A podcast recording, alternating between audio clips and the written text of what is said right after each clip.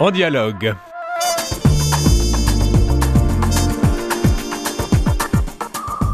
Ici Jean-Philippe Trottier, nous poursuivons avec En dialogue. Je m'entretiens avec Simon-Pierre Arnold, moine bénédictin d'origine belge qui vit au Pérou dans une zone parmi les plus pauvres de l'Altiplano. Il réfléchit au thème suivant Quelle personne humaine, dans quelle église, pour quel monde? Mon invité s'est penché plus particulièrement sur le visage d'une église en mode d'accompagnement, évoquant une humanité en processus de divinisation. Il nous explique ce qu'il entend par ce titre. Simon-Pierre Arnold, bienvenue. Merci de oh. m'accueillir. Re-bienvenue, c'est votre deuxième ou troisième fois à ce micro en tout cas. Hein. Vous êtes théologien et docteur en sciences de la communication. Bravo, parce qu'en général, quand on est théologien, ben, on n'est pas l'autre. Vous avez tenu à pouvoir euh, diffuser votre euh, formation j'ai d'abord voulu être communicateur avant d'être théologien. Ah, d'accord. C'est un combat d'un autre style. Vous avez été responsable de l'équipe de théologiens de la Confédération latino-américaine des religieux et religieuses. Vous avez fondé le Centre des spiritualités Emmaüs, l'Institut d'études des cultures andines, les revues Inculturación et Diálogos. Votre vie est en Amérique latine, clairement. Tout à fait, oui. Euh, L'altiplano, c'est le Pérou, Bolivie, un petit peu. C'est entre les deux, oui. On a beaucoup, beaucoup de liens avec, puisque c'est le monde Aymara, on a beaucoup de liens avec la, la passe hein, avec la Bolivie. Oui. Mhm. Euh, je vous avais interviewé sur votre dernier bouquin, Dieu derrière la porte, la foi au-delà des confessions, paru chez Lessius Pauline en 2016. Vous étiez venu parler de, oui, ça. Vous parlait de remise à plat du système chrétien, des spiritualités indigènes, etc., d'une vision cosmique, etc. Et vous venez de sortir un dernier bouquin chez Novalis, euh, Dieu est nu, hymne à la fragilité, à la divine fragilité. Et où on parle vraiment de kénose. Dieu se fait pauvre parmi les pauvres pour pouvoir inviter l'homme à lui à être divinisé. Oui. C'est à peu près en substance ce que vous racontez? Très bref. oui, oui, oui. mon, mon, intuition, si vous voulez, je crois que c'est dans la continuité du livre précédent, hein, donc ce mhm. n'est pas quelque chose de tout à fait original. C'est que la kénose de Jésus, donc l'abaissement de Jésus dans l'incarnation et dans la croix, c'est la révélation de qui est Dieu. Ce n'est pas une décision particulière de Jésus ou du Christ de renoncer à ses droits de, de Dieu, hein, mhm. mais que c'est vraiment la révélation par excellence de qui est Dieu. Et, et j'essaye de travailler ça à partir de la Trinité. Comme, comment la Trinité, c'est le Dieu qui se vide dans l'autre. Hein. Mhm. Le Père se vide dans le Fils, le, le Fils se, vide dans le monde. Hein. Et donc c'est l'intuition que l'akénose, c'est Dieu, que le, le, le dépouillement, l'évidement de, de, de Jésus, c'est la révélation du Dieu qui s'appauvrit constamment en nous et qui fait que l'incarnation, en fait, c'est un processus permanent d'évidement de Dieu.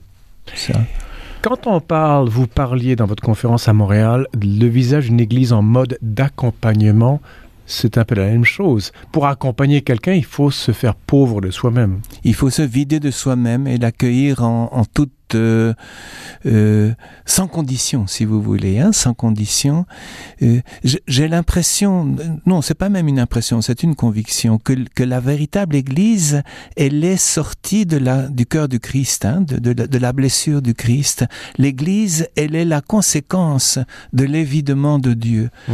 Et donc, elle-même, en mode d'accompagnement, c'est celle qui se vide d'elle-même pour accueillir le monde, pour accueillir l'autre.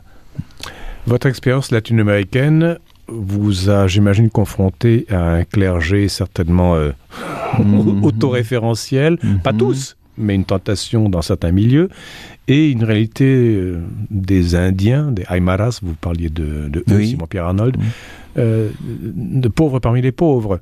Vous avez vécu, vous avez vu ce, divorce entre le haut et le bas du, de la société. Pour vous, vous êtes donc un avocat de, peut-être pas de la théologie de la libération, je ne sais pas si ça c'est votre truc, mm.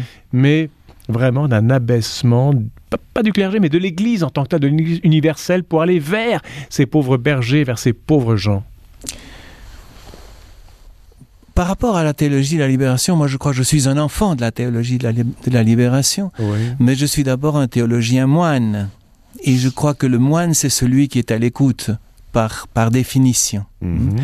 À l'écoute du mystère, à l'écoute de Dieu. Donc je ne me sens pas comme un théologien de la libération, je ne me sens pas comme un militant d'une cause, si vous voulez. Je ne vous perçois pas comme ça. C'est pas comme ça que je me perçois non plus, même si j'ai été formé par eux et si je leur dois beaucoup, mhm. vraiment tout. Hein. Mais, et, donc, dans ce que vous me dites là, par exemple, ça fait, ça fait à peu près 15 ans que ma communauté contemplative, elle est au milieu du peuple euh, indigène, mais en même temps euh, en train de regarder une église dirigée par l'Opus Dei, euh, c'était mon diocèse jusqu'à quelques mois, mhm. et, où il n'y a absolument pas du tout de rencontre entre l'église et la spiritualité indigène. Alors justement, le nœud du problème, l'église va accompagner l'église pour que l'homme puisse se diviniser. Hmm. on a toujours dans la foi catholique et certainement en islam et dans d'autres traditions, le dépôt de la foi, l'essentiel qui lui est transculturel, qui lui est immuable, qui lui ne changera jamais d'un iota, mhm. alors que le monde pourra passer, la parole ne changera pas. Mais vous avez également des cultures différentes, des histoires, des blessures, des, des, une anthropologie qui, qui elle, ben, demande peut-être à être fécondé par le Christ, mais ce sont deux niveaux ontologiques différents. Comment faites-vous, Simon-Pierre Arnold, sur l'altiplano pour respecter le magistère de l'Église catholique, parce qu'il ne faut, faut, pas le mmh. jeter, mais en même temps des réalités qui, elles, sont peut-être panthéistes, sont en tout cas très cosmiques, euh, Où, il n'y a pas de dualisme euh, esprit-matière, par exemple. Comment arrivez-vous à marier les deux? Oui, en faisant silence en faisant silence. Je crois que c'est vraiment le temps de l'écoute, le temps de l'écoute du mystère de l'autre, avec tout ce que je ne comprends pas. Par exemple, je participe régulièrement à des à des rites euh, aymara, Hein, eh ben, je suis là en silence et j'essaye de m'imprégner de ce que de ce que je vis là, comme occidental, comme chrétien, comme théologien, mais en silence. Et je crois que le problème fondamental aujourd'hui, c'est pas le contenu du message. Euh, le problème fondamental, c'est le langage, et c'est pas la même chose. Je, crois, on en avait peut-être parlé la dernière fois, je m'en souviens pas. Si on peut le répéter, ça fait du bien. je, crois que le, Concile et la théologie la libération, dans sa foulée, hmm. n'a pas touché l'essentiel. Il a pas, ils n'ont pas touché le langage sur Dieu et sur l'être humain. Vatican II n'a pas touché ça? Non.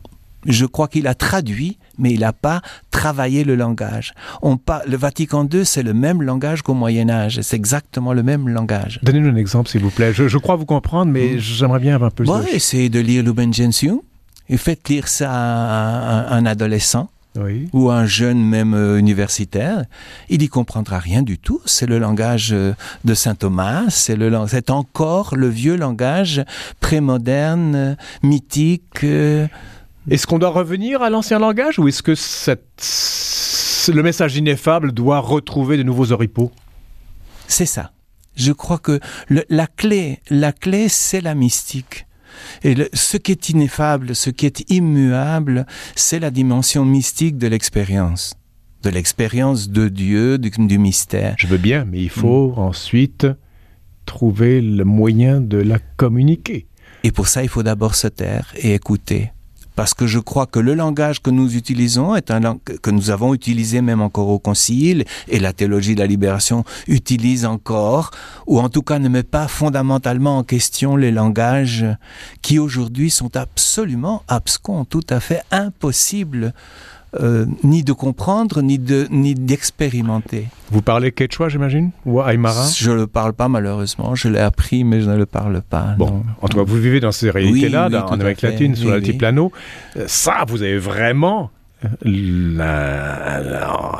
un cas d'espèce, c'est-à-dire que le, la mmh, langue liturgique mmh. qui est le latin se retrouvent face à des langues qui sont très anciennes aussi, mais qui n'ont rien de latin ni d'indo-européen. Et qui ont une toute autre logique.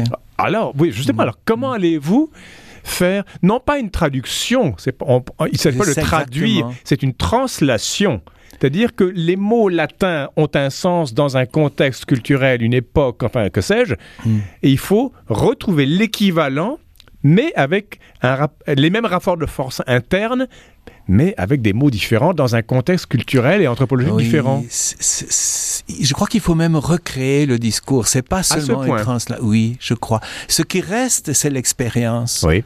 Et, en particulier l'expérience de Jésus. Ça, je crois que cette expérience de Jésus, c'est vraiment ce qui est universel mhm. hein, et qui est qui ne change pas. Mais je pense que la réalité que nous vivons, même Dieu ne l'avait pas prévu, je pense. Il doit, il doit retourner à l'école, Dieu par rapport à ce qui est, ce qui est en train de se passer aujourd'hui. Mhm. hein? Ce qui est en train de se passer, c'est à la fois extraordinaire, énigmatique et dramatique à la fois. Hein? Et donc, dans mon nouveau livre, par exemple, je, je parle d'un Dieu qui est capable d'improviser. C'est qu'il est chaque fois devant les défis humains, devant les refus humains, devant les, les nouveautés, les surprises, il réinvente. Il réinvente sa création, il réinvente l'histoire, il réinvente l'alliance. Euh, et donc, on est dans un de ces moments de réinvention, d'improvisation. Et c'est pour, pour, ça que j'insiste sur l'écoute et sur le silence. Hein. C'est un moment où il faut se remettre à l'écoute de quelque chose qui est tout à fait neuf.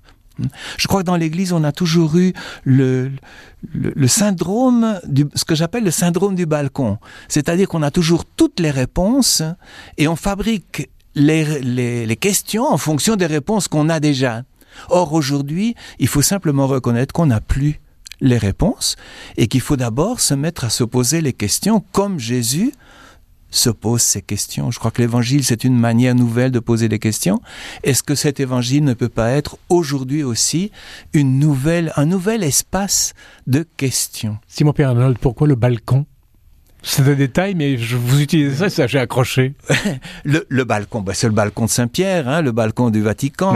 Mais c'est le balcon de celui qui sait et qui enseigne. Mhm. Mais c'est le rôle de l'Église, en fait. Vous pouvez pas quand même changer ça. Mais oui, c'est ça qu'il faut changer. Jésus n'a jamais parlé au balcon. Jésus n'a jamais émis de discours péremptoire. Jamais. Les seuls discours qu'il y a dans, dans l'Évangile, ils ont été construits. On parle de Jésus comme parlant avec autorité. Et quelle est donc son autorité? C'est de bah, donner la vie.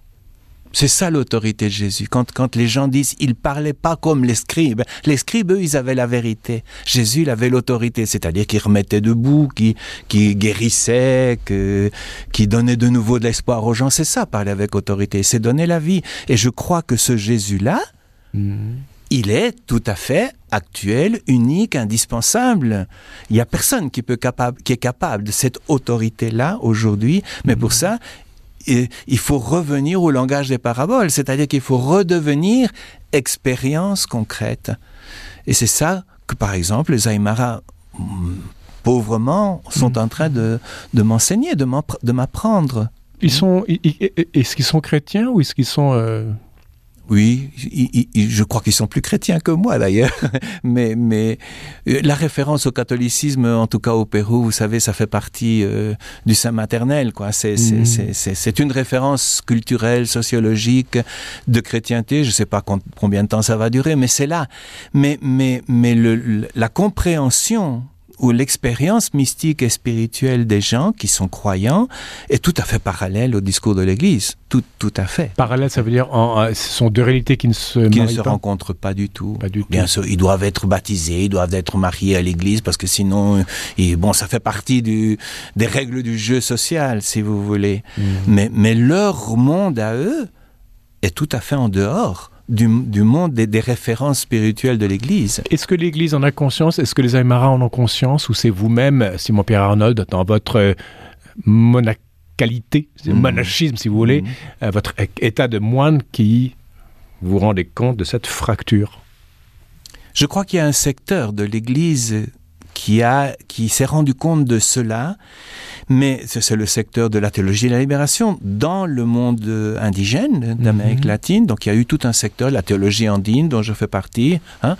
Euh, mais mais je, je sens que justement ce qui est propre du moine, c'est de se mettre à l'écoute la passivité de l'écoute contemplative, hein, euh, et que beaucoup de pasteurs de cette Église qui a été détruite par par la vague conservatrice qu'on vient de connaître, mhm. euh, ont, été plus mobilisés par la militance, par l'urgence, par la, rencontre, que par l'écoute fondamentale. Et je crois que c'est là que les moines, un monastère comme le mien, a un rôle à, jouer. mais ça suppose de nouveau de faire silence sur nos langages, sur nos catégories.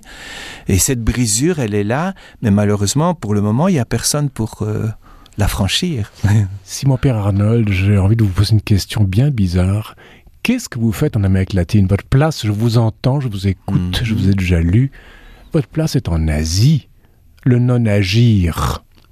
Euh, laisser le Tao agir, euh, se déprendre de soi-même, mais c'est tout à fait dans les spiritualités de l'extrême-orient. Et je ne fais pas le tourisme euh, religieux, mais ce que vous, il y a un bouquin qui s'appelle Wu Wei, mhm. le non-agir d'un certain Henri Borel dans, les années 10, 30, 1910, 1920, qui est mhm. tout à fait dans ce que vous racontez.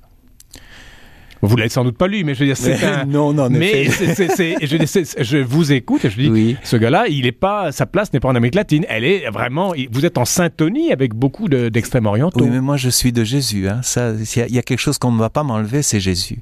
Hein. Et, et, et, sans Jésus, je suis rien. Hein. Tandis que je peux parler même pas parler, l'important n'est pas de parler. Je peux être témoin ou être reflet ou accueillir Jésus dans, dans mes frères Aymara, précisément parce que même si c'est ambigu, le langage chrétien, il est, il est à ma disposition. Mais, mais vous vous dites, vous avez changé de langage maintenant parce qu'un langage médiéval que plus personne ne comprend. Oui. Alors, je pense que ce serait la même chose en Asie, vous savez. Ça peut être. Actuellement. Mhm. Hein.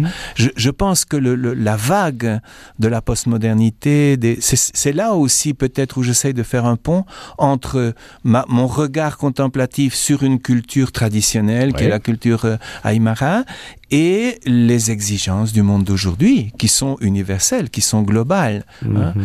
Donc les, petits-enfants, les adolescents aymara, vous savez, ils sont toute la journée avec leur iPhone. Hein Et donc ça c'est vrai en Corée, c'est vrai au Japon. Donc euh, la, la, question c'est pas de savoir s'il y a une culture qui est plus ouverte ou plus passive ou plus. La, la, question c'est où, où, peut être Jésus? Et il peut être n'importe où.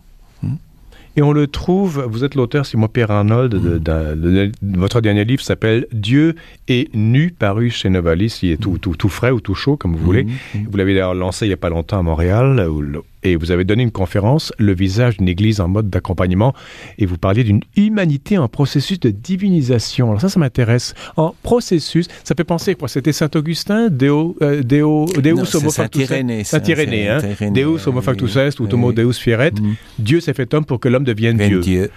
Alors, Dieu est nu, titre de portrait d'un bouquin, mm. Dieu est nu pour arriver à atteindre l'homme pour que l'homme puisse remonter à Dieu, c'est ça le truc? Ah, j'aime pas le mot remonter.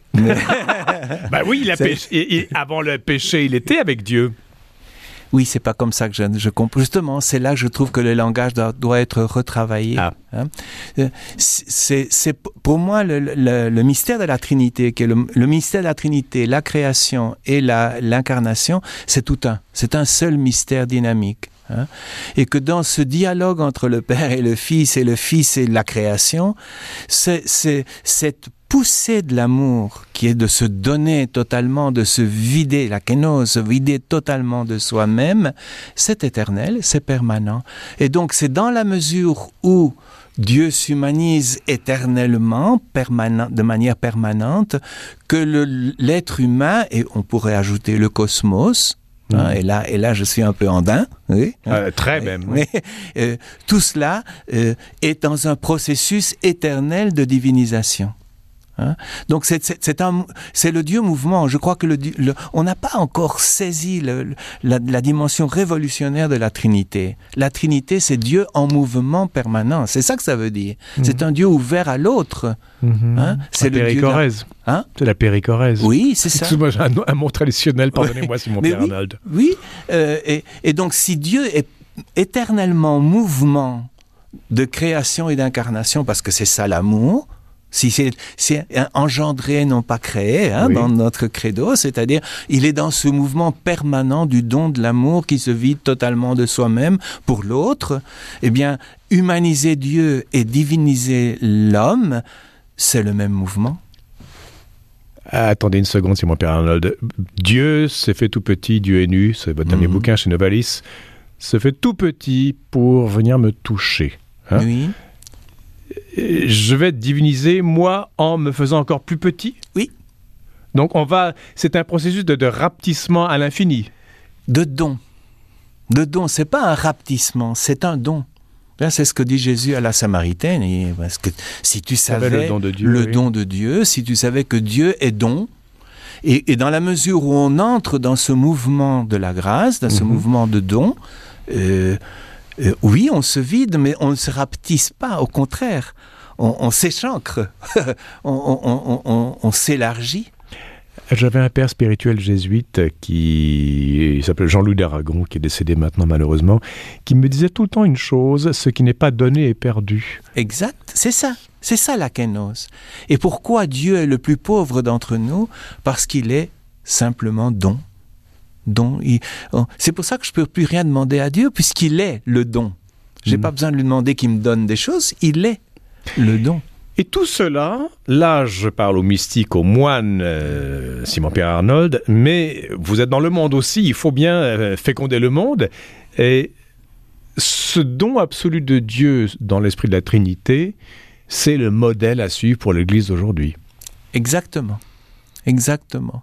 Et j'ai l'impression et ça, ça c'est le, le, thème de la conférence que j'ai donnée à, aux pèlerins, euh, mhm. c'est dans la mesure où l'Église se vide, et donc actuellement à cause de la crise que traverse l'Église, elle ne peut que se vider d'elle-même, elle n'a pas d'autre alternative que de se vider comme le, coup de lance là dans le mhm. cœur du Christ. Euh, et c'est dans cette mesure-là qu'elle devient un don qu'elle devient vraiment, vraiment sacrement. À condition qu'elle ne subisse pas la crise, mais qu'elle fasse ce don Exactement, librement. Oui, qu'elle entre dans la logique pascale. Hein. Ma vie, nul ne la prend, c'est moi qui la donne. Mhm. et, et, le péché de l'Église, c'est quand elle retient sa vie. Mhm. Quand, elle, quand elle fait semblant, quand elle euh, se, fie aux apparences. Mais ça, c'est un fil conducteur chez vous, parce que euh, en 2016, je mentionnais ce livre pour lequel vous étiez venu parler à la radio, mhm. euh, un bouquin paru chez Lessius Pauline, Dieu derrière la porte, la foi au-delà des confessions. Vous vous y faisiez le pas l'avocat, enfin vous souhaitiez mhm. une église post-pascal, pentecostal, de, la Pentecôte en tout cas, du, début, du début où tout le monde qui parle différentes langues se comprend, s'entend. Mm. Tout c'est, c'est vraiment, je dirais pas l'harmonie, mais il y a un feu qui saisit tout le monde qui vient mm. d'origines mm. complètement diverses, du moins dans le monde de l'époque. Euh, on revient encore une fois le Dieu nu euh, qui fait que tous les hommes vont l'accueillir parce qu'on ne peut pas dire non à un Dieu nu à la limite. C'est mon utopie. C'est mon utopie, oui. Mhm. et, je, et je crois que personne ne peut dire non à Jésus. on peut dire non à l'Église, on peut dire non au discours religieux. Dans, dans mon livre précédent, je disais ça aussi, que, que Jésus n'est finalement pas très religieux. ah ben, il n'était pas chrétien pour commencer. D'abord, mais il était juif, mais, mais c'est pas le religieux qui l'intéresse. Ce qui intéresse Jésus, c'est l'humain. Je veux bien, Simon-Pierre Arnaud. Le problème, c'est que quand il dit allez euh, répondre à la bonne nouvelle de par deux et baptiser au nom du Père, du Fils et du Saint-Esprit, tout ça, à un moment donné, bah, il y a une église d'institution qui naît parce qu'il faut gérer tout ce beau monde-là. L'église catholique, aujourd'hui, c'est 1 million, 3, 1 milliard 300 millions de gens. Euh, allez leur parler à tous ces gens-là et à tout le clergé qui est censé diriger ces ouailles. Mhm. Euh, de kénose, de nudité, de pauvreté, tout le monde dira oui, oui, c'est mon Pierre, tu as bien raison. Euh, maintenant, moi, j'ai un diocèse à gérer, j'ai un tel, j'ai un mariage à célébrer, j'ai ci et ça, je suis pris dans la, comme on dit ici, dans la poutine, mmh. dans la, la, la, la, la, bureaucratie des sacrements. Enfin, euh, mettre tout ça à, pas, pas mettre à nu, ça c'est pas votre mmh. objectif, mais retrouver la pureté initiale dans ce fatras Bon courage. Ben, je pense qu'on y arrivera, qu'on le veuille ou non, très rapidement. Vraiment? Je pense que cette Église euh, est, est, vermoulue. Est vermoulu, que c'est un, ce système est vermoulu. Je ne mm. veux pas dire qu'on n'a pas besoin de système et d'institutions. Je crois qu'on a absolument besoin d'institutions. Hein. Mais cette forme, ce fonctionnement, ce fonctionnement-là, ce langage-là, il est tout à fait vermoulu. Il donne l'impression d'un décor de théâtre mm-hmm. et que derrière, il y a toute la, toutes les poubelles qui sont là derrière. Hein. Mais ça, l'Église vit de crise en crise depuis 2000 ans. Là, vous, vous semblez nous, nous, nous laisser entendre qu'il y a eu 2000 ans, ça a marché correctement, et puis là, soudain, ça a sa foire. Non, non, c'est pas ça. Je pense seulement qu'il y a quelque chose de tout à fait inédit qui est en train de se passer aujourd'hui, hein, qui est ben, ce dont nous avions parlé la, fois passée aussi. Du, du, on est dans une étape post-religieuse. La, la, religion va, est en train de changer complètement de fonction et de sens dans une société qui n'a plus besoin d'elle. Il faut bien dire, c'est une la société postmoderne. Peut-être que chez moi, les gens croient encore et, ont encore construit leur univers autour de, de, de Dieu, mais on est dans une, dans une société où les choses changent radicalement. En Afrique, non. En Asie, dans certains endroits, oui. Dans d'autres endroits, non. En Europe, oui. En Amérique du Nord, jusqu'à un certain point. Oui, ben, les États-Unis sont différents. On est, Ils sont hyper religieux. Je veux dire, l'Occident, oui, est postmoderne, mais l'Occident ne résume pas le monde. Je pense qu'il y a une grande traînée qui rapidement va envahir le monde. Les gens, l'urbanisation, c'est l'équivalent. Je dis pas que ça va se passer de la même façon qu'en Europe ou au Canada, partout, Hein, mais je suis pas prophète et c'est pas intéressant d'ailleurs d'être prophète. Hein. On vous lapidera, c'est pas drôle. mais de toute façon, je crois qu'il y a quelque chose de radicalement neuf qu'il faut accueillir aujourd'hui et qui, qui suppose, je, je crois que c'est la fin d'une manière de vivre. Et je pense que le pape a cette intuition. Le rôle d'une utopie, c'est pas d'être réalisé, c'est de mettre en route. Effectivement, oui. Sinon, ça peut devenir un enfer. Le meilleur moyen de vouloir faire de, la, de, la, terre un enfer, c'est de vouloir en faire un paradis. Exactement. Hein? Mm. Simon Pierre Arnold, moine bénédictin d'origine belge, vous vivez au Pérou dans une zone parmi les plus pauvres d'Altipiano. Vous avez donné une conférence organisée par le Pèlerin il n'y a pas longtemps en octobre. Intitulé Le visage d'une église en mode d'accompagnement, vous évoquez une humanité en processus de divinisation. Parallèlement à cela, vous avez lancé un livre chez Novalis, au dernier bouquin, Dieu est nu, hymne à la divine fragilité. Merci infiniment pour ces propos. Merci beaucoup pour votre accueil. À une prochaine, certainement. Oui. Voilà, c'est la fin de l'émission. À la régie, Daniel Fortin. Ici, Jean-Philippe Trottier. Je vous dis merci de votre fidélité. Je vous donne rendez-vous la semaine prochaine à la même heure. Et entre-temps, je vous invite à rester à l'antenne de Radio VM.